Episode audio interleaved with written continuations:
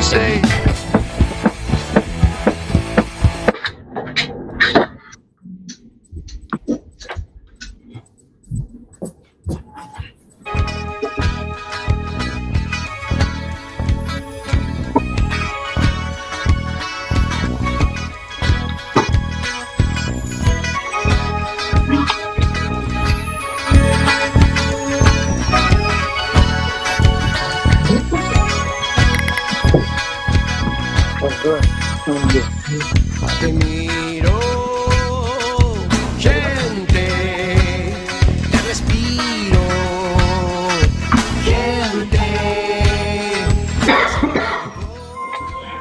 Buenas noches, conciencias.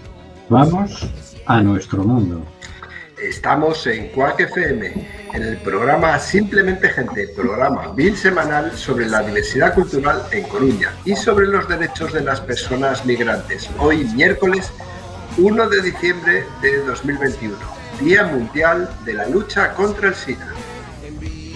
Hay miles de personas migrantes, sin papeles, sin poder trabajar y sin ningún tipo de ayuda del Estado. Se les debe regularizar ya, para que nadie quede atrás y para dejar de tratar a estas personas como ciudadanía de segunda. Del control de sonido se encarga Carlos Reguera. Hola Carlos. Hola amigos y amigas, vamos allá con otra nueva aventura. Correteando por el ciberespacio nos hemos encontrado a Hortensia Rossi. Buenas noches, Hortensia. Hola, buenas noches. Al señor García. Buenas noches, señor García. Buenas noches a toda nuestra oyentería y a mi. El pasado sábado, diferentes grupos policiales se manifestaban en Madrid. Un escalofrío recorrió mi cuerpo al ver las reivindicaciones. Vuelve la policía impune al estilo franquista. Qué miedo, qué miedo, qué miedo. Nada, nada de miedo, nada de miedo. También nos hemos encontrado a Marisa Fernández. Buenas noches, Marisa. Hola, buenas noches. Que he perdido los papeles. Ahora te los pasamos. También nos hemos encontrado a Óscar G. ¿Cuánta gente hay aquí? Buenas noches, Óscar. Bueno, bueno, y yo no sé, buenas noches a todas. No sé si cubrimos eh, los requisitos de aforo. No sé si vamos a tener que guardar la distancia de seguridad. O ponernos la mascarilla también. O ponernos la mascarilla. Pero yo creo que con seis cabemos, cabemos. Y también nos hemos encontrado, tenemos el gusto de tener con nosotros a Teresa Mendy de la ONG AIRE. Buenas noches, Teresa. Hola, buenas noches.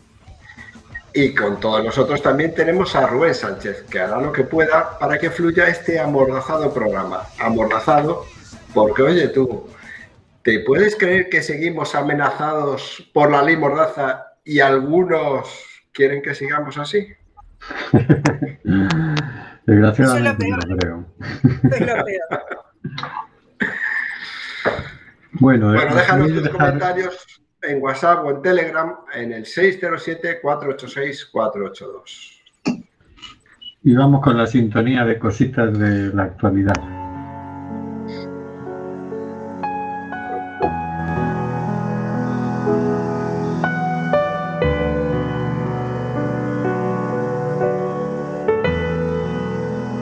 Cositas de la actualidad por el señor García. Esta semana, en Cositas de Actualidad, nos trasladamos a Chile, donde nos dicen la Corte Suprema ordena consul chilena, la Corte Suprema chilena ordena consulta indígena por hallazgos arqueológicos en la construcción de central hidroeléctrica. La Corte Suprema de Chile acogió un recurso de protección ordenó iniciar un proceso de consulta indígena por hallazgos arqueológicos en un proceso de construcción de central hidroeléctrica Los Lagos, ubicada en las regiones de los ríos y de los lagos. En la sentencia 17.289 del 2001, la tercera sala del máximo tribunal chileno, integrada por las magistrados y magistradas Sergio Muñoz, Ángela Vivanco, Adelita Rabanales, Mario Carroza y la abogada María Angélica Benavides consideró que hubo actuar arbitrario del Consejo de Monumentos Nacionales al no someter a consideración de las comunidades indígenas el destino de los hallazgos que, resumiendo, las conclusiones anotadas, la caracterización de los restos arqueológicos hallados con motivo de la construcción de la central hidroeléctrica en los lagos, en tanto consiste en la ejecución de faenas de excavación de barrenos o pozos de sondeo en el área del hallazgo, debe ser entendida como una actividad susceptible de afectar directamente a los recurrentes, a ser ellos quienes tienen el mayor y más profundo conocimiento de los territorios y de los elementos físicos, físicos y espirituales propios de la cultura mapuche que podrían verse dañados por la intervención u omitidos durante ella, señaló el fallo. Zanjado lo anterior, agrega la resolución, ante la posibilidad de afectación directa por acción u omisión de intereses culturales o espirituales de pueblos originarios, el procedimiento establecido por la ley para recabar información y elaborar los cursos de acción es precisamente la consulta prevista en el artículo número 6 del convenio número 169 de la OIT, regulada por el decreto 66 de 2013 del Ministerio de Desarrollo Social chileno, resultando improcedente e ilegal pretener su aplicación sustituyéndola por indeterminadas instrucciones de diálogo, como fue dispuesto en la resolución 60 número 735 de 2020 del Consejo de Monumentos Nacionales, afectándose con ello la igualdad ante la ley que asiste a los recurrentes, asegurada en el artículo 19.2 del texto constitucional, si se considera que el resguardo de sus intereses ha sido sometido a un tratamiento diverso al expresamente escrito en el ordenamiento jurídico nacional e internacional por lo anterior, agrega el documento, el acto recurrido deberá dejarse sin efecto, así como todo logrado en su virtud, recordándose a la autoridad administrativa y al titular del proyecto que, atendido el mandato previsto en el artículo 12.1 de la ley 19.880, existiendo una cuestión litigiosa pendiente del Consejo de Monumentos Nacionales, se encontraba impedida de autorizar la ejecución de la, caracterización arqueológica por estar sujeta al deber de abstención, cuya finalidad precisamente es evitar actuaciones administrativas inoficiosas o contradictorias e incompatibles con lo resuelto en sede jurisdiccional. Así concluye la resolución de la Corte. Se acoge sin costas el recurso de protección interpuesto por Doña Millaray, Virginia Huichalaf Pradines, de la comunidad indígena Coyan Queche y la comunidad indígena Leufu Pilmaiken Mayei, declarándose, uno, que queda sin efecto la resolución 735 del 2020 del Consejo de Monumentos Nacionales, así como todo logrado con posterioridad a ella en el marco de diseño y ejecución de la caracterización de los restos hallados durante la construcción de la central hidroeléctrica en los lagos.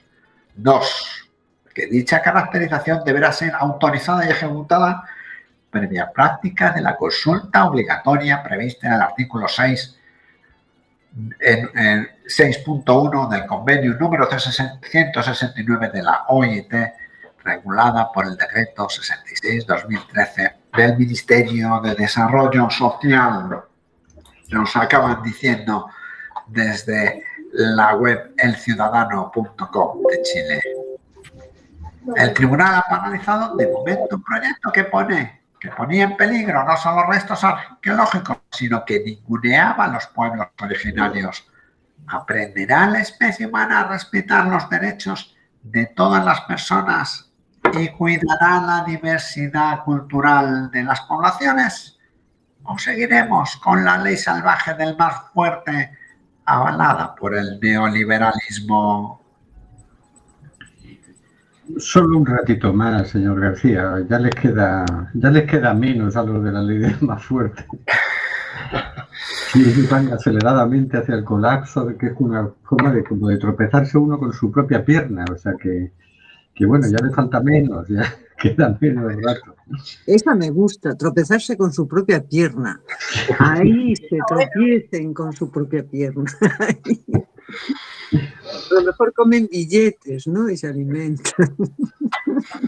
Bueno, bueno, a ver si, a ver si, a ver si es verdad y se va acelerando el proceso.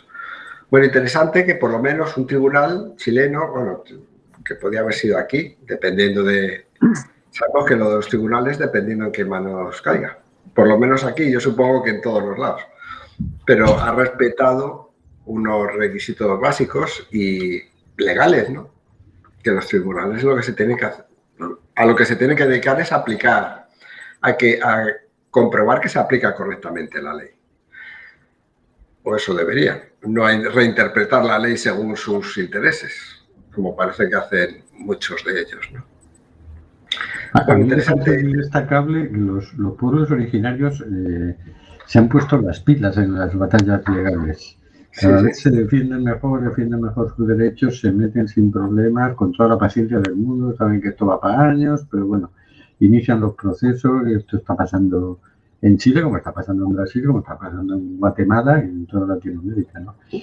Y hay, hay que ir espabilando. Aquí también el movimiento ecologista también se ha hecho experto en, atacar legalmente y ahora mismo pues, que se está viviendo que sí con la minería, con la minería submarina, con los parques eólicos, eh, vamos, están haciendo la carrera de derecho a base de, de trabajar por el medio ambiente, ¿no? Y me parece una muy buena noticia.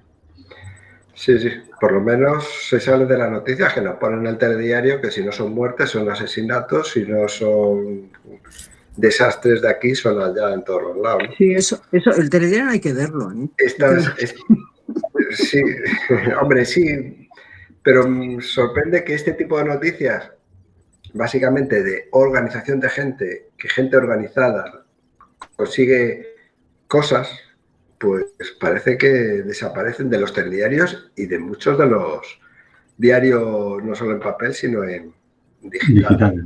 Sí, sí. Los grandes grupos de comunicación parece que no interesa que se sepa que en algunos sitios, en algunos momentos, y cada vez más la gente se organiza y consigue pequeños avances. ¿no?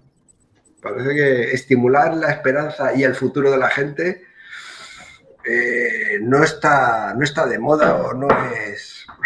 Sí, no lo tienen en la resultados económicos.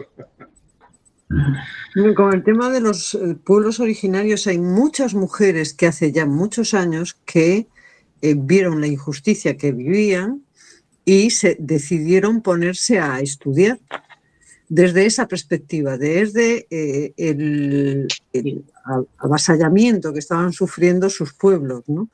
Y, y, han logrado cosas, pero muy importantes en Ecuador y en otros países. ¿no? Yo, por ejemplo, sigo Presenza, sí, que es una agencia de noticias de no violencia, y ahí sí van metiendo muchísimas entrevistas y van contando un montón de historias de logros y curiosamente de los pueblos originarios que suelen ser además mujeres que han cogido eh, como el destino en sus manos, ¿no? Y, y, decidieron dar pasos adelante y están yendo pues a tribunales, a tribunales eh, en donde paran, frenan eh, la, las barbaries, ¿no? De, de, bueno, del neoliberalismo en concreto. ¿no? Sí, sí, ese es también otro elemento a destacar. Fíjate que esta denuncia la ponen dos mujeres, ¿no? En representación del pueblo mapuche, pero quienes están portando la antorcha, digamos, son básicamente mujeres, ¿no? También algunos hombres, pero están liderando las mujeres los cambios, los avances. Bueno, vamos con lo siguiente. Vamos a poner una canción. En Estados Unidos, entre 1889 y 1940, los linchamientos de ciudadanas y ciudadanos negros estaban a la orden del día. El odio reinante provocó el ahorcamiento de miles de personas inocentes en los estados del sur. En esta época el racismo azotaba el país. Las leyes no protegían a las víctimas y los actos de violencia quedaban impunes. En este brutal contexto social surge Strange Fruit. La canción nace de un poema inspirado en una terrible fotografía en la que aparecen dos hombres negros colgados de un árbol. Abel Mirpool es el autor del poema que posteriormente se transformó en canción. Un poco más tarde, la poderosa voz de Billie Holiday fue la encargada de difundir los desgarradores versos de esta composición. Strange Fruit describe claramente en sus breves y crudas estrofas el profundo sufrimiento de las víctimas de la barbarie racista que tuvo lugar durante esos años. Asimismo, su enorme carga emocional impactó notablemente en la escena musical y en la cultura popular. Y aunque en su momento fue recibida con rechazo, al final Strange Fruit alcanzó el éxito y se convirtió en un símbolo de lucha. En definitiva, el tema es un grito contra el racismo y un ejemplo de cómo la música puede ser una herramienta revolucionaria. Adelante audio. Strange Fruit, Billy Holiday.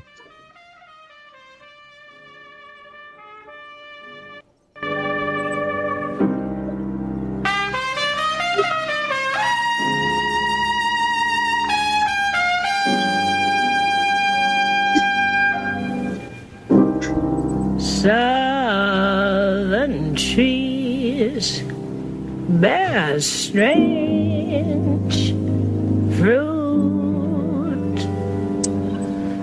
blood on the leaves and blood at the root, black bodies swinging in the southern breeze.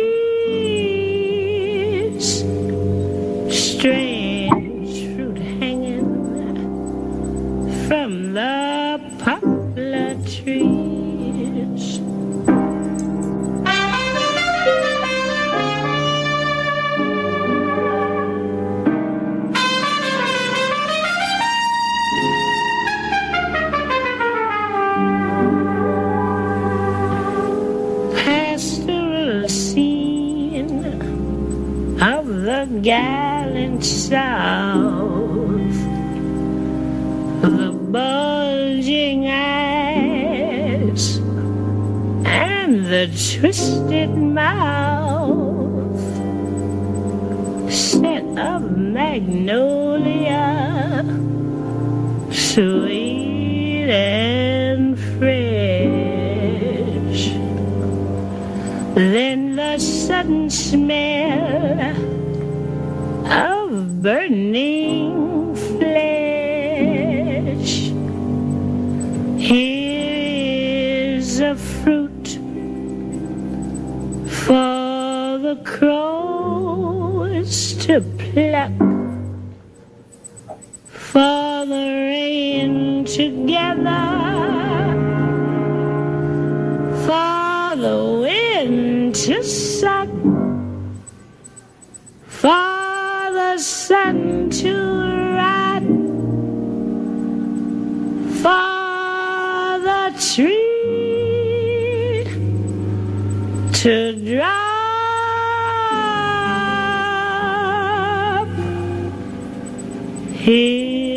Here's a strange and bitter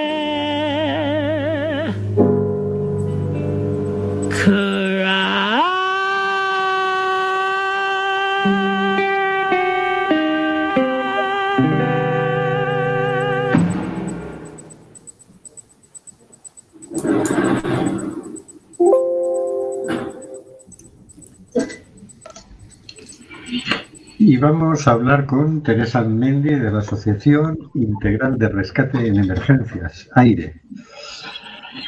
Hola, otra vez buenas noches, Teresa. Buenas noches, ¿qué tal? Por aquí me ha puesto Tensi esta pregunta. Cuéntanos cómo fue y a qué edad comenzaste a ser voluntaria e interesarte por inmigrantes y refugiados. ¿Cómo llegas a AIRE? ¿Quiénes son las personas que componen AIRE? ¿Qué les decide hacer el trabajo en Grecia? Bueno, vamos a... ¿Cómo, cómo se te dio por eso? A ver, ¿cuál era la primera? Que cuando empiezo a hacer voluntariado yo. Sí. ¿Cómo Pues, te eh, Empecé muy jovencita, empecé como, pues yo estaba en BUP por aquel entonces, en- creo que era primero de BUP. Y yo era muy mala estudiante, pero sin embargo eh, daba clases de apoyo escolar a niños de familias desestructuradas. Y eso lo hacía muy bien. Así que es ahí cuando empecé con Cáritas. y Yo tenía 13, 14 años más o menos. Estuve un par de añitos y luego ya me fui de Miranda, que es donde yo soy, donde yo soy, y ya fui encadenando en otros sitios, otros voluntariados distintos. Pero así empecé. ¿Cómo llegaste a, a aire? Pues llegué a aire como a casi todas las cosas que llegas en la vida, gracias a unas amigas. Eh, básicamente, yo estaba, me había ido de Coruña, llevaba muchos años viviendo aquí y luego me había ido pues porque no encontraba un trabajo que me motivase, porque fue una época un poco rara y dije, pues ya está, me voy. Y nada, fue irme y al cabo de siete, ocho meses volví con, con una propuesta de trabajo. En principio volví con otra propuesta de trabajo que era con personas sin hogar. Ahí estuve también trabajando un añito más o menos, que luego ese trabajo se me acabó y enganché con este directamente. Eh, Mili, que es una de mis amigas muy amigas, me presentó al equipo de aire. Justo estaban pensando en, en contratar a alguien que les ayudase un poco con toda la gestión, la coordinación de la ONG. Y yo estaba buscando algo así y ya está. y así nos conocimos y así empecé en 2017. Sí, o sea que llevas como cuatro añitos ahí, ¿no? Más o menos, sí. Aunque me parece que llevo muchos más, ¿eh? la verdad. Sí, sí, yo también tenía la sensación de que ya llevabas 10 o 15 años en aire. Hombre, 10 o 15 años llevo en Coruña en entidades, pero en, en aire no, en aire llevo menos, sí, sí. Poquitas. Y cuéntanos, mm, ¿cuánta gente hay en aire? ¿Tenéis voluntarios? Sí, ¿Vas a- en aire. Sí, aire es todo el personal voluntario menos yo. Yo soy la única persona que está contratada y llevo las funciones de coordinación de todo el equipo. Y luego tenemos como varios mm, capas de equipo, ¿no? Estaría la capa más cercana, que es el núcleo pues, pues más eh, activo, que sería la junta directiva con Tamara, Silvia, Alfonso, con Diego, etcétera, eh, y, y- como una serie de voluntarios muy implicados que están siempre para todo. Luego tendríamos otra capa siguiente, que son voluntarios que tienen un perfil más bajo porque tienen menos disponibilidad, etcétera, pero con los que siempre podemos contar también. Y luego tenemos un tercer estrato, digamos, que abarca gente que nos sigue, que sigue nuestro trabajo y que nos apoya así en lo que puede, pero que no está tan implicada directamente. En ese grupo de personas que estamos hay como 80 personas, más o menos. Eh, gestionamos todo por WhatsApp, por eso sé más o menos la gente que, que tenemos en el grupo. Vosotros aquí en, en Coruña, yo os he conocido a través de que empezasteis primero a, a enviar ayuda a Grecia y luego terminasteis ya instalando allí un proyecto, ¿no? ¿Cómo se os vio por, por Grecia? Pues mira, em, esto empezó un añito antes o así de que yo llegara. Fue cuando apareció el niño, la fotografía de Aylan Kurdi en las costas griegas, el niño que se había ahogado. Y entonces aquí a un grupo de, de bomberos del Parque Comarcal de Arteixo y del de Coruña se les removió algo. Y entonces pensaron que no podía ser, que esto no podía pasar en Europa, que tenían que hacer algo. Como la mayoría de los bomberos de aquí tienen formación de rescate en mar, la primera idea era ir a, Grecia a hacer rescate marítimo para que no hubiera más Aylan Kurdi. Cuando buscaron el equipo, el apoyo, etcétera, etcétera, la cuestión no fue tan fácil como llegar y ponerse a hacer rescate marítimo y entonces tuvieron que cambiar un poco el plan sobre la marcha. Y ahí empezaron a trabajar en el primer proyecto que tuvo aire, que fue en Cachicas. Cachicas, que era un campamento de personas refugiadas que cuando lo encontraron, cuando llegaron allí, era un desastre total de gestión, de, todo. Y la verdad es que hicieron una- un trabajo increíble, lo adecentaron. Ese campo ya no existe actualmente, pero bueno, eh, sí que fue como los inicios de trabajar con personas refugiadas en Grecia. De ahí se pasó a Tesalónica, en el que se y el área metropolitana, en el que se hizo un trabajo mucho más de logística y abastecimiento. Y de ahí pasamos a Sáhara y de ahí pasamos a Elna, que son los dos proyectos que tenemos ahora. Y que vamos a hablar ahora mismo de ellos. El- La última vez que hablábamos estabais, eh, estabas en Atenas y estabas con el centro de maternidad de Elna, que, que atiende a mujeres embarazadas o que acaban de dar a luz y a su núcleo familiar más cercano, ¿no? Y andabais ya en que os teníais que trasladar, no recuerdo el motivo, pero teníais que ir a otro local, digamos, ¿no? Entonces estabais con una campaña de recaudación de fondos. ¿Cómo ha ido todo eso? ¿Cómo está actualmente? Mira, ha sido una locura. Todo este año en general ha sido una locura de, de todo, de, de, de cosas y de emociones y de todo. Nuestra idea de este año, nuestras, toda nuestra planificación y todos nuestros objetivos y todo tal, consistían en hacer un cambio de edificio. Se nos acababa el contrato que teníamos. Bueno, no es que se nos acabase el contrato, es que nos subían la renta al doble, pues, con lo cual no era inabarcable para nosotros, entonces teníamos que cambiar de edificio. Entonces, cuando acabara la fecha del contrato vigente que teníamos, nuestra idea era cambiar de edificio, aprovechar y salir del barrio, porque es un barrio que ahora tiene muchos más problemas que antes, hay mucha más droga, es como mucho más gris, ¿no? Y creemos que eso no ayuda mucho a las familias que tenemos en, en ELA. Bueno, total, que nuestra planificación de este año giró en torno pues, a hacer el traslado del building, eh, buscar otro sitio mejor, cómo íbamos a mudarnos, cómo íbamos a hacer las obras, cómo queríamos el nuevo espacio, qué íbamos a hacer con las familias, cuántas familias sí, cuántas familias no, ta, ta. Entonces, ese trabajo lo hicimos. Encontramos el sitio que más o menos nos gustaba, en otro barrio, las afueras, mucho más bonito, mucho más diáfano, ta, ta eh, nos dejaron tirados en el último momento. O sea, al día que íbamos a firmar, ya habíamos inscrito a los niños en el otro cole, et- etcétera, y nos dejaron tirados. Y ahí ya fue la primera señal de, ups, a ver qué pasa ahora. Todo esto a final de verano pasó, ¿eh? Yo estaba allí estos meses de verano, pues en septiembre, imagínate, yo no me acuerdo qué día vine. Si yo me vine el día 5, pues el día 7 nos dejaron colgados. Em, ¿Qué hicimos? Plan B. Recogemos otra vez todos los edificios que habíamos estado viendo, volvemos a hablar con ellos, volvemos a renegociar, no sé qué, no sé cuántos. Y decidimos que aunque nos convence menos, es más caro y sigue estando en el mismo barrio, eh, elegimos otro edificio. no vamos a ahorrar en dinero, pero íbamos a mejorar en calidad. La calidad de, vida para las personas.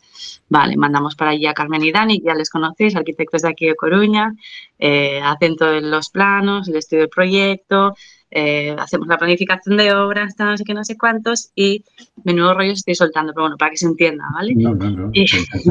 Y- entonces la- los propietarios del building donde estamos nos dicen que vale, que genial, a 15 días de irnos, que antes de que nos vayamos tenemos que dejar el edificio donde estamos tal y como lo habíamos alquilado hace casi cuatro años.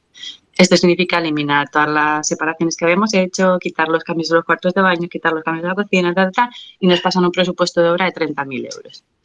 Ese presupuesto de obra de 30.000 euros más el presupuesto de obra del nuevo building, más eh, las fianzas, más los alquileres, etcétera. Y nos dicen además que sí, que hasta que no dejemos el building como lo habíamos encontrado, tenemos que seguir pagando el alquiler.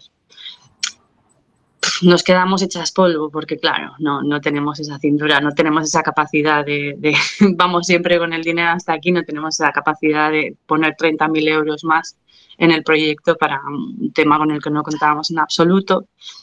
Esto nos hace, no voy a decir entrar en crisis, porque yo creo que al final era la muerte de una la crónica de una muerte anunciada y era cuestión de tiempo, ¿no? Porque todas éramos conscientes, todas las entidades que formamos parte éramos conscientes de que no tenemos capacidad de reacción ante ningún eh, ningún imprevisto de este tipo, ¿no? Y eso al final es una espada de que tenemos siempre ahí en la cabeza cuando nos pasa cualquier cosa, ¿no? Tenemos que pensar que tenemos la responsabilidad de casi 100 personas y, nuestra preocupación más grande es que no tengamos que dejar a estas personas otra vez en situación de calle o, o eso, ¿no? Entonces siempre estás pues con esa presión. Al final, ¿qué decidimos? Volvimos a hacer reuniones de emergencia y tal y entendimos que así no podíamos seguir. Hemos negociado seguir seis meses más en el building donde estábamos. Durante estos seis meses eh, vamos a ir haciendo las obras que necesitamos hacer para dejarlo como estaba. Eh, y a la vez vamos a ir eh, recolocando, reubicando y ayudando a las familias a salir en general. Hemos tenido, entre comillas, suerte de que con todo lo que está pasando en Afganistán ahora, todos los procesos de las familias afganas se han agilizado en los últimos meses y esto nos ha ayudado a que por lo menos todas las familias afganas ya casi toda- prácticamente han podido salir todas de Grecia. Así que, y, ya son unas cuantas. y las próximas que nos quedan eh, lo harán en corto plazo de tiempo porque se ha acelerado mucho el papeleo. Eh, de cualquier manera, nuestra idea es vaciar el building de aquí a seis meses. Eh, va a haber como ocho familias que no vamos a poder recolocar por sus circunstancias especiales. Entonces, nuestro plan es alquilar un par de pisos eh, donde poder reubi- reubicar a estas familias y mantener una estructura mínima eh, con estas familias y seguir dándoles apoyo, acompañamiento burocrático, no sé cuántos, y recapitalizarnos, eh, buscar financiación pública, eh, sobre todo porque con la privada es un proyecto súper caro, son entre 8 y 10 mil euros al mes. Entonces es mucho dinero mm, para sacarnos de la manga cada mes. O sea, al final es, son eventos, es merchandising, son, crowdfund, son fundraisings, pero claro, es mucho dinero y llevamos mucho tiempo exprimiendo la, ¿cómo se dice? La, la, la vaca, no sé cómo se dice la expresión, y al final ya nada más leche. O sea, es un poco complicado. Lo que no queríamos de ninguna manera es que llegase el día en que tuviésemos que poner a las familias en la calle de un día para otro. Y entonces lo más responsable nos ha parecido pues esto, lo que nadie nos atrevíamos a hacer. Parar el, por, por, muchas, ha sido un proceso ¿eh? también, nadie se atrevía a, a, expresar que teníamos que parar con esto, que teníamos que vaciar Elna, que teníamos que tal. ¿Cuál es la idea? Eh, de aquí a seis meses parar, buscar pasta y tener un buen colchón y volver a empezar. Eh, no está muy claro si volveremos a empezar en Grecia o si aprovecharemos y quizá miremos algo aquí en Frontera Sur o no sé. Eh, seguramente Grecia, pero bueno, hay otras opciones. Eh, Claro. Sí, sí, y ese es nuestro plan por ahora. Si todo sale bien, ese es nuestro plan. Pero con este año que hemos tenido y ya no, no sé, os contamos las cosas como las vivimos y como, como han sido. Cómo vayan a ser ahora, a futuro, ya, pues, pues quién sabe. Bien, bien, irán bien. Ay, Hoy vengo resuelto de que hay que tener mucha fe en el futuro y en Sí, uno mismo y No hay queda que, otra. que lanzarse, efectivamente. Y las cosas tienen que terminar saliendo. Vale, tenéis también en medio de la vorágine de, de Grecia va y ponéis en marcha otro proyecto que es el de protección civil saharaui, ¿no? Eh, que por un lado en las eh, cinco provincias del Sáhara poníais parques de, de bomberos, eh, además con, con una salita o algo para, para que hiciera de clínica de primeros auxilios, ¿no? Y además un hospital para que sirviera de referencia para, para el Sáhara, ¿no? ¿cómo, ¿Cómo va eso? Pues esto va por fases también. Empezamos el proyecto, se hicieron tres de los... El proyecto inicial era la construcción de un parque de bomberos en cada una de las wilayas o barrios. Eh, en cada uno de esos parques de bomberos, además que hubiera una pequeña clínica donde poder atender casos de emergencia sencillas para no saturar los pocos hospitales que hay. Y luego un hospital. Eh, estamos en la primera fase, como por así decirlo. Conseguimos construir tres de los parques, eh, que es la construcción de los parques, la dotación de materiales la, y el mantenimiento, el pago de los salarios de los bomberos, etcétera.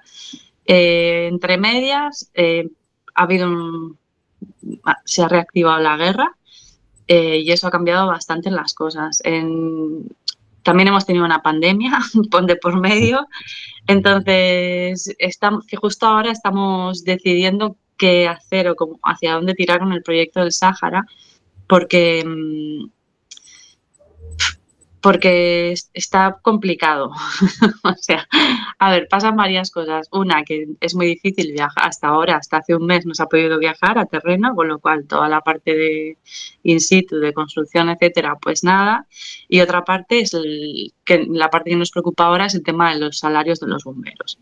Eh, durante mucho tiempo los salarios de los bomberos, hay 15 ahora, más el jefe de bomberos que salí 16 los salarios no son muy caros. Echamos que son unos 70 euros por persona y por mes, porque allí en, en el Sáhara es el salario medio. Pero si haces la cuenta por 15, para dos entidades que son pequeñitas, pues al mes es una pasta interesante. ¿Qué pasa con este dinero? Que tampoco cabe ninguna financiación pública. No, es, no podemos meter salarios en ninguna financiación pública. Entonces, nosotros hay momentos en los que no queremos construir más, no queremos, o sea, necesitamos pagar los salarios antes de, de seguir construyendo, de seguir invirtiendo en otras cosas. Y ahora estamos un poco en este, mm, dilema. Eh, de hecho, en la reunión que tuvimos la semana pasada, lo que nos planteábamos era buscar nuevas entidades, grupos o asociaciones que eh, quisieran colaborar en este sentido. Eh, es uno de los problemas que tenemos ahora con el Sáhara. El siguiente problema es que siguen estando en situación de guerra. el gobierno está dedicando todos los fondos a la guerra, con lo cual, pues también no sabes hasta qué punto, bueno, no sé, se abren muchos interrogantes y, luego parte de los bomberos que teníamos también se han ido a, luchar y no sé, está un poco raro. Más la situación de COVID que ahora parece que vuelve a complicarse en África y entonces todo eso nos hace tener muchas dudas con respecto, no con respecto al proyecto que seguimos creyendo en él, sino con respecto a la situación actual. Y, no sé, chicos, es que este año está siendo un poco de, locura, ¿no? Con replantearnos tantas cosas y tal. Y lo que intentamos es hacerlo más sensato siempre, eh, en todo momento. Que no sé si siempre lo conseguimos tampoco, porque al final, pues lo mismo. Eh, acaban siendo vidas de personas y, y, bueno, pues, pues a veces, yo qué sé. Y así estamos. así estamos ahora. Eh, comentaba antes, Oscar, cuando hemos leído las cositas de la actualidad, ¿no? Eh, el tema de la prensa, porque siempre nos suministran las malas noticias, pero todo este trabajo que, hacéis muchísimas personas y organizaciones sale muy poco. Recientemente con el tema de, de Bielorrusia y Polonia y demás, salía todos los días en el telediario, la brutalidad, todo el tema. Y en realidad, si, si buceabas por internet, terminabas encontrando que estaba viendo una respuesta de solidaridad impresionante, una organización de las luces verdes que le llamaban, que las casas que estaban dispuestas a ayudar a refugiados ponían una lucecita verde, una cosa preciosa que no apareció jamás en un telediario, ¿no? Y, y dices, bueno, claro, yo miro siempre y, dices, las cosas se ponen difíciles, pero también las respuestas suelen estar a tono con la, con la dificultad, ¿no? Y, con este tema de, ayuda al desarrollo y demás, suele haber muchísima solidaridad. tú sabes, mejor que nadie, cuando habéis pedido material para enviar a Grecia, el problema luego era ¿y cómo mandamos el container? ¿no? Porque hay un container en, en los de pipas, ¿no? Porque sí que, eh, si bien los gobiernos hacen una política, digamos, nefasta con todo el tema de, ayuda al desarrollo, con todo el tema de inmigrantes y de refugiados, la gente no. La gente tiene está en otro, otro rollo, en otra eh, situación de disposición, de solidaridad, de acogida y de ayuda, ¿no? Pero bueno, por eso nos gusta traeros aquí a, las personas que protagonizáis esa solidaridad, ¿no? No sé si acepta la pregunta, porque claro, después de este añito ya te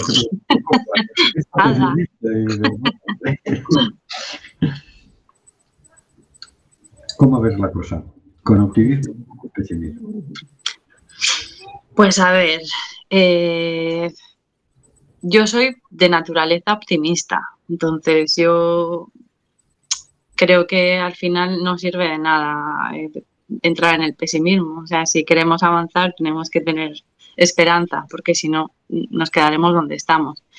Dicho esto, también hay que ser conscientes de cuál es la realidad y cuál es el momento, etcétera.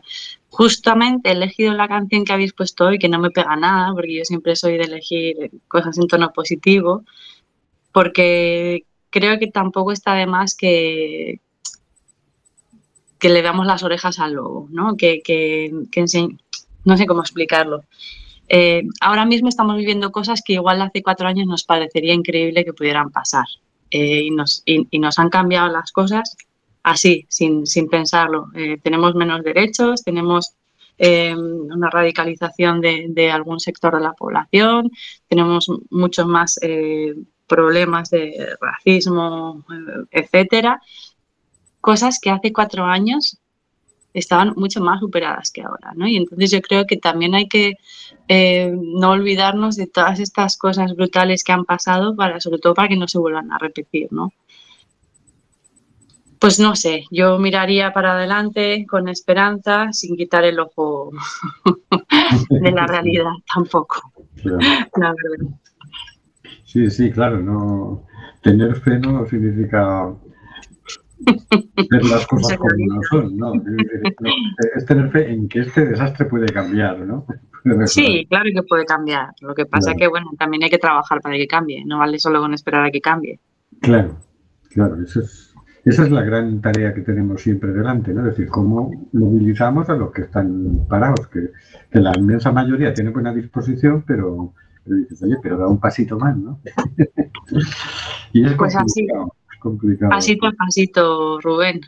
Un día llegas a uno, otro día llegas a otro y otro día llegas a otro. Y yo creo que, que, que, que nos debemos de plantear que tenemos la capacidad que tenemos. Entonces, hombre, cuantas más personas podemos llegar, mejor. Pero si yo hago mi parte y cada uno hace la suya, pues llegaremos a muchos. Claro. Así es, sí, sí, sí. Yo siempre digo lo mismo, es decir, no puede ser que dos más dos sean igual a cero. Un- Mi granito, pues es un granito más. Exacto, No, no se puede decir, es que no sirve para nada. No, no, para algo ha servido seguro. seguro. Muy bien. Pues vamos, vamos a, indignarnos un poco. Vamos a, creo que nos va a dar tiempo como mucho una noticia. Así que vamos, vamos con ella. No sé si Marisa va a poder. ¿Vas a poder, Marisa? Yo, sí, ¿con qué tengo que poder? Con la- Con la noticia, sí, sí, sí, puedo, puedo, puedo, sí, sí, sí, sí, sí. Bien, la noticia se titula así. La Unión Europea limita el derecho de asilo a las personas refugiadas que llegan desde Bielorrusia tras las presiones de Polonia. Eh, publicada en Desalambre por Andrés Gil, corresponsal en Bruselas, el 1 de diciembre de 2021, o sea, hoy. La Unión Europea está compuesta por 450 millones de habitantes y demuestra que no sabe cómo gestionar un puñado de miles de familias ateridas de frío en la frontera entre Polonia y Bielorrusia, de acuerdo a las normas que la propia Unión Europea se ha dado. Así, este miércoles ha presentado una propuesta que limita el derecho de asilo a los migrantes y las migrantes, a petición del Consejo, los gobiernos, para responder a la crisis fronteriza desatada por lo que Bruselas ha venido a llamar guerra híbrida desatada por Alexandre Lukashenko. Es decir, las maniobras del régimen bielorrusio para presionar a la Unión Europea desde el momento en que los 27 no reconocieron las últimas elecciones y que se ha visto jalonada de crisis como la generada por el secuestro por parte de Minsk de un avión de Ryanair en pleno vuelo. La propuesta presentada por el vicepresidente comunitario Margaritis Chinas y la comisaria de Interior Ylva Johansson llega después de cierto relajamiento de la presión en las fronteras a raíz de las gestiones diplomáticas de Berlín, con vuelos de repa- repatriación a Irak incluidos y el endu- endurecimiento de las sanciones con los dirigentes bielorrusos, así como los avisos a las aerolíneas y compañías de viajes que trasladaban migrantes sin billete de vuelta en connivencia con Mi- Minsk.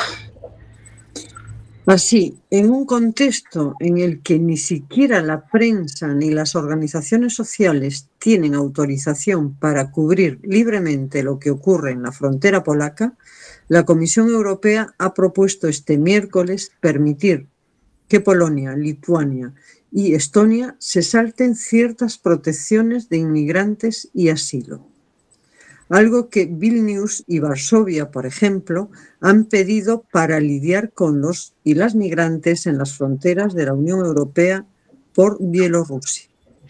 Por ejemplo, la propuesta de la Unión Europea prevé la autorización para que los países retengan a las personas migrantes en los centros de procesamiento de asilo en la frontera con Bielorrusia por hasta 16 semanas, sin que se les permita moverse al resto del territorio de ese país. El plazo antes de conceder el acceso al territorio podrá ampliarse a 16 semanas durante las cuales se tomará una decisión sobre la solicitud, incluido el recurso, afirma la comunicación.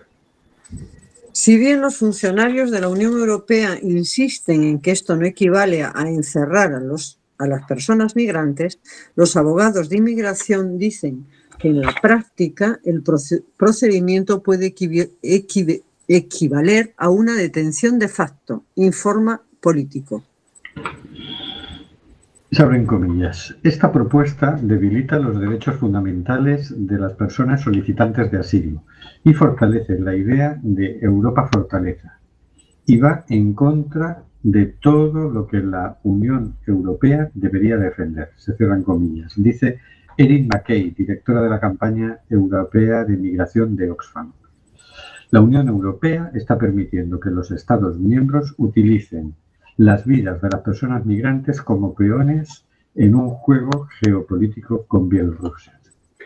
Continúa diciendo McKay, detener, detener y criminalizar a las personas que intentan encontrar seguridad en Europa. Infringe las leyes de asilos internacionales y europeas.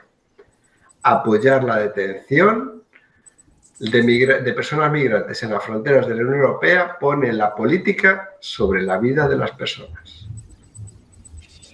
Suspender las protecciones de asilo de Europa no solo sería moralmente incorrecto, sino que también representaría una capitulación total a las tácticas de chantaje que están utilizando Bielorrusia y sus aliados, ha terciado la Federación de Sindicatos Europeos ETUC. La propuesta de la Comisión permitiría a Polonia, Lituania y Estonia suspender determinadas protecciones de asilo de la Unión Europea durante seis meses. Dada la situación actual y teniendo en cuenta el hecho de que las acciones de la Unión han comenzado a dar resultados en la dirección la reducción de llegadas, estas medidas deberían ser aplicables durante un periodo de seis meses. Continúa diciendo el texto. Este periodo se considera suficiente para permitir a los Estados miembros afectados gestionar eficazmente la situación excepcional. Antes de que expire este periodo de seis meses, la Comisión reevaluará periódicamente la situación y podrá proponer al Consejo la prórroga o la derogación de la aplicación de las medidas de la presente propuesta, afirma el texto. Además, después de que una persona cruza desde Bielorrusia a uno de los tres países fronterizos de la Unión Europea y solicita asilo, asilo, las autoridades tendrán cuatro semanas para registrar la solicitud, en lugar de las actuales tres a diez días. Así, según el texto, el procedimiento específico de asilo en las fronteras exteriores establece que el plazo de registro para las solicitudes de protección internacional sería de hasta cuatro semanas a diferencia de la Directiva sobre procedimientos de asilo, que establece tres o seis días y, en caso de afluencia masiva, hasta diez días. Y añade, Letonia, Lituania y Polonia pueden necesitar esta flexibilidad para responder de forma eficaz a las acciones hostiles de Bielorrusia y, al mismo tiempo, permitirles gestionar la afluencia repentina dada la situación de instrumentalización y el ataque híbrido de Bielorrusia. A consecuencia de esta interferencia barra intervención repentina e imprevisible de Bielorrusia, los Estados miembros afectados deben desviar recursos para proteger su integridad territorial, además de gestionar a los nacionales de terceros países que llegan a sus fronteras. Como resultado, los Estados miembros afectados pueden necesitar tiempo para reorganizar sus recursos y aumentar su capacidad, incluso con el apoyo de las agencias de la Unión Europea. Si los Estados miembros hacen uso del plazo de registro más largo, darán prioridad al registro y al examen de las solicitudes que puedan estar bien fundamentadas o presentadas por menores y sus familiares. De acuerdo con el texto de Bruselas, los países también podrán aplicar procedimientos nacionales simplificados y más rápidos para el retorno de personas. De esta manera, la propuesta permite a Letonia, Lituania y Polonia aplicar el procedimiento fronterizo acelerado para decidir sobre la admisibilidad y el fondo de todas las solicitudes, excepto cuando no se pueda proporcionar el apoyo adecuado a las, personas solicitantes con problemas de salud particulares. Bruselas insiste en que estas normas de emergencia vienen acompañadas de salva, salvaguardas, como otorgar a los solicitantes de derecho a asistencia letrada y pedir la presencia de un juez durante el procedimiento fronterizo. El texto también incluye la obligación de que los países proporcionen refugio, alimentos, ropa y atención médica desde el primer día de la solicitud, pero les permite recortar otro tipo de apoyo. Esta propuesta respeta los derechos fundamentales y observa los principios reconocidos en particular por la Carta de los Derechos Fundamentales de la Unión Europea, así como las obligaciones derivadas del derecho internacional insiste el documento. Según Político, estas medidas de asilo temporal y retorno han generado controversia dentro de la Comisión, ya que algunos creen que no son necesarias para resolver la actual crisis migratoria y penalizan a las personas migrantes en lugar del régimen de Lukashenko. Según este medio, la propuesta ha dado lugar a una larga discusión en la reunión semanal de jefes de gabinete el lunes por la noche, por lo que se tuvo que convocar una segunda reunión el martes por la noche por las preocupaciones sobre la legalidad de las medidas. Cabría añadir que no por las personas. Efectivamente, es que todos son... Todos. La, Unión Europea, como siempre, haciendo gala de, su, de sus valores. Sí. sí, además Polonia, Lituania y Estonia, que tienen un 4% de, de, inmigración. Es decir, que los inmigrantes pasan por allí. Déjalos pasar. Que, son, primero, los inmigrantes son una bendición que nos cae del cielo. Los necesitamos, o sea que bienvenidos. Y si no los necesitáramos, también bienvenidos, porque son personas que tienen todo el derecho del mundo a circular cuando además vienen de situaciones de huyendo de guerras y tal, es cuando además tienen derecho de asilo. Pero bueno, según la Declaración de Derechos Humanos, todos tenemos derecho a circular libremente. Y entonces va Polonia y esto de que Bielorrusia les ponga gente a circular le parece todo un ataque. Y entonces dicen, ala, pues vamos a fortalecer la frontera y empiezan a poner alambradas y a poner y a decir, pues aquí hay que hacer una valla como la que iba a hacer Donald Trump, ¿no? Y si quiere gastar una pasta enorme, no en acoger a la gente, no en atender a la gente, no, hay que gastarse una pasta enorme en defender la frontera. Dice, si tú dejas pasar a la gente la frontera, la van a dejar intacta, no te preocupes. La frontera no le hace ningún daño que circule gente. Lo que tienes que hacer es hacer vías, dar vías seguras para que la gente acceda, ¿no? Pero no, Aquí se ha creado una especie de... Está la, doctrina del shock que explicaba ¿no? Nick Lane, ¿no? De, que le pegas un susto a la población y entonces se va a dejar quitar todos los derechos del mundo. Pero es que esto ya es la teoría del shock tonto. Sí, es absurdo. No pasa nada porque vengan personas migrantes. Pues si desde que somos gente no hacemos más que migrar. Y si lo de no migrar fue una ocurrencia que tuvimos por ahí cuando descubrimos la agricultura. Pero antes siempre andábamos migrando de uno para otro. Pues ahora querer paralizarlo todo es como eh, la ocurrencia más tonta que hemos tenido en los últimos siglos, ¿no? la enorme cantidad de dinero que se dedica a impedir que la gente circule. No, además, eh, mucha preocupación de si Pedro Sánchez, que ha viajado a Argelia, ha hablado de los derechos humanos o no con el presidente de Argelia o de Egipto. Dice, no sé, porque si habla de derechos humanos, el otro tiene más que decirle, sí, el derecho a la libre circulación, como el sí, pues además se preocupan mucho de que todo quede como muy ordenado legalmente. se preocupan todo, el rato de no sé qué forma burocrática que tiene que cuadrar todo. Lo que le pase a las personas o no, eso da igual. Pero tienen que cumplir ciertos requisitos ¿no? legales. Eso, eso sí es importante.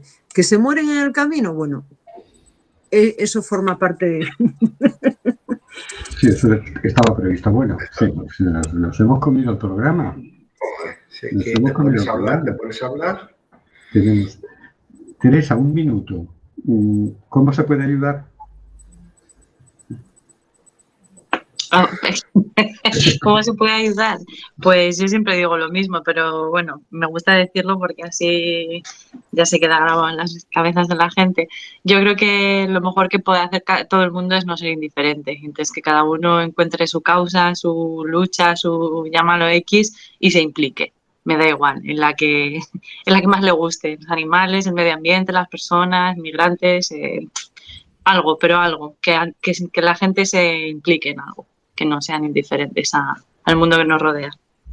Muy bien, pues con esto nos despedimos hasta el próximo programa que será el día 15 de diciembre. Ah, claro. Claro, Sí, sí, yo estaba pensando anoche, ¿no? Pero si somos bisemanales. Claro, porque ahora somos bisemanales en el sentido de que hacemos un programa cada dos semanas, no de que hagamos dos programas a la semana, entiéndase bien. Como Pedro Sánchez y sus amigos que van a hacer dos consejos de ministros a la semana porque tienen muchos deberes. Entonces, bueno, mientras empieza ya a sonar la sintonía de despedida, nos vamos a ir despidiendo. Queridas oyentes y queridos oyentes, seguirnos por las redes, tenemos un blog también. Vosotros ponéis simplemente gente y empezamos a aparecer por todas partes. Eh, hasta luego, Carlos. Hasta luego, hasta, hasta, hasta el próximo programa. hasta luego, Hortensia. Hasta el día 15, compañeros. Hasta luego, señor García. Nos vemos en dos semanas. Hasta luego, Marisa. Oye, chicos, en estos 15 días, por favor, una rebelión personal. Sí, rebelémonos ante este ensueño del paisaje. Aunque sea feo, rebelémonos, por favor. Hasta luego, Teresa. Hasta luego, queridas y queridos oyentes.